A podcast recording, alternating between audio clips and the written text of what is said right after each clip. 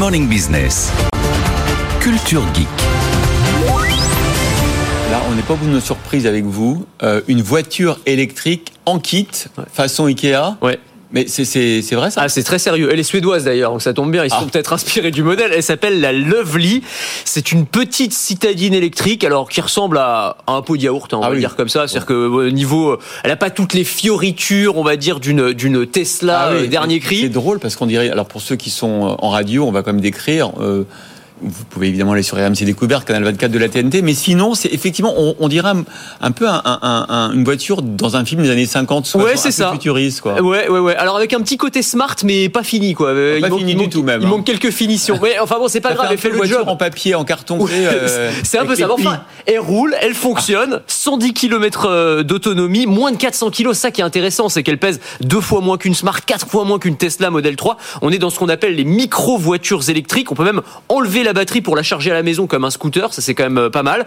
Mais là où elle sort vraiment des sentiers battus, cette voiture, c'est qu'elle est livrée en kit. Elle est livrée en fait dans une grosse boîte plate comme un meuble d'Ikea. Incroyable. Alors pour être pour être tout à fait clair, c'est Annalisa pas- est complètement conquise par la voiture. hein. Moi, j'ai- Ah mais absolument, absolument. Je vais l'acheter. On peut déjà? Alors, on, on va pour- on peut la précommander. On- Pour, pour l'instant, quand je dis on va la monter en kit, c'est pas vous avec vos petites mains musclées qui, va, qui allez la monter. En fait, elle va être livrée près de chez vous, dans, dans des micro-usines. Alors, ça peut être un garage à côté de chez vous. Ah et ouais. c'est ici Agréé, qu'elle va être. quoi. Exactement, parce que bon, c'est un peu compliqué. Ça reste quand même une voiture, évidemment. Mais l'intérêt, c'est que ces voitures, bah, sur la, la fab- la fabrication des pièces détachées se fait en usine, mais ensuite, elles vont être expédiées dans des containers, dans des grosses boîtes plates. On peut en mettre évidemment beaucoup plus que des voitures complètement montées. Ça permet de limiter complètement le bilan écologique et d'avoir des voitures qui coûtent moins cher, autour de 10 000 euros, ce qui pour de l'électrique reste assez raisonnable. Vous confirmez votre commande parce que vous connaissez le prix maintenant, Annalisa. Hein 10 000. Oui, après, moi j'aurais bien aimé toute seule avec Ah. Ah, c'est vrai. Ah, Alors, peut-être cette option-là, mais enfin, dans la grande majorité des cas, il faudra quand même passer par des, par des spécialistes. Mais il y a un marché, on, ils vont en vendre des millions de voitures comme ça ou pas? Bah, je, alors, je, je sais pas s'ils vont en vendre des millions. En tout cas, je pense qu'il y a une tendance assez lourde. C'est-à-dire que quand on parle de la voiture électrique, souvent c'est, euh,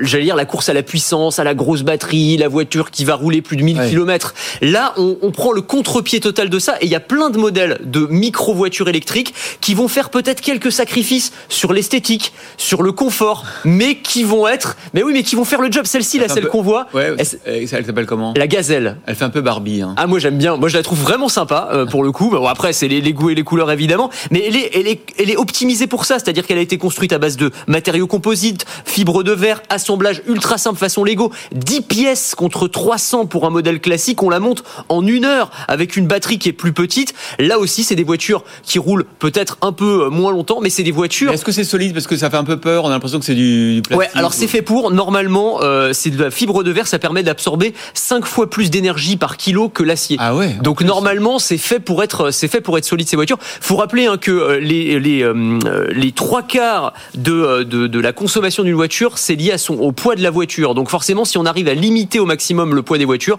eh bien on va avoir des voitures, des petites voitures électriques qui peuvent rouler quand même relativement longtemps. Est-ce qu'il faut un permis? Alors, ça dépend des modèles. Il y a des modèles qui sont des vraies voitures, donc il faut un permis. La plupart de ceux que je vous ai montrés, ce sont euh, des, soit des quadricycles à moteur lourd, euh, il faut un permis B1 à partir de 16 ans, ou alors carrément pas de permis du tout. C'est les voitures sans permis, alors limité à 45 km heure. On pense aussi d'ailleurs à la Microlino Light. La Microlino, vous savez, c'est ce, ce, ce vieux modèle de BMW qui s'appelait l'Isetta, produit dans les années 50 et qui revient au goût du jour. Vous savez qu'on ouvre euh, par l'avant. Le design est absolument dingue. On dirait un neuf comme ça. Moi, celle-là, je l'aime beaucoup. Elle est très sympa celle-là. Et, et pour le coup, il n'y a pas besoin de, de permis du tout. Mais en tout cas, c'est intéressant de voir que ces micro-voitures électriques, là, c'est une vraie tendance. Elles sont en train de se multiplier. Merci beaucoup, Anthony Morel. Euh, Et si vous aimez la tech et l'innovation, je vous propose de me retrouver dans Le meilleur reste à venir. C'est le podcast qui veut vous donner envie de vivre en 2050, à retrouver sur le site de BFM Business et sur toutes les plateformes.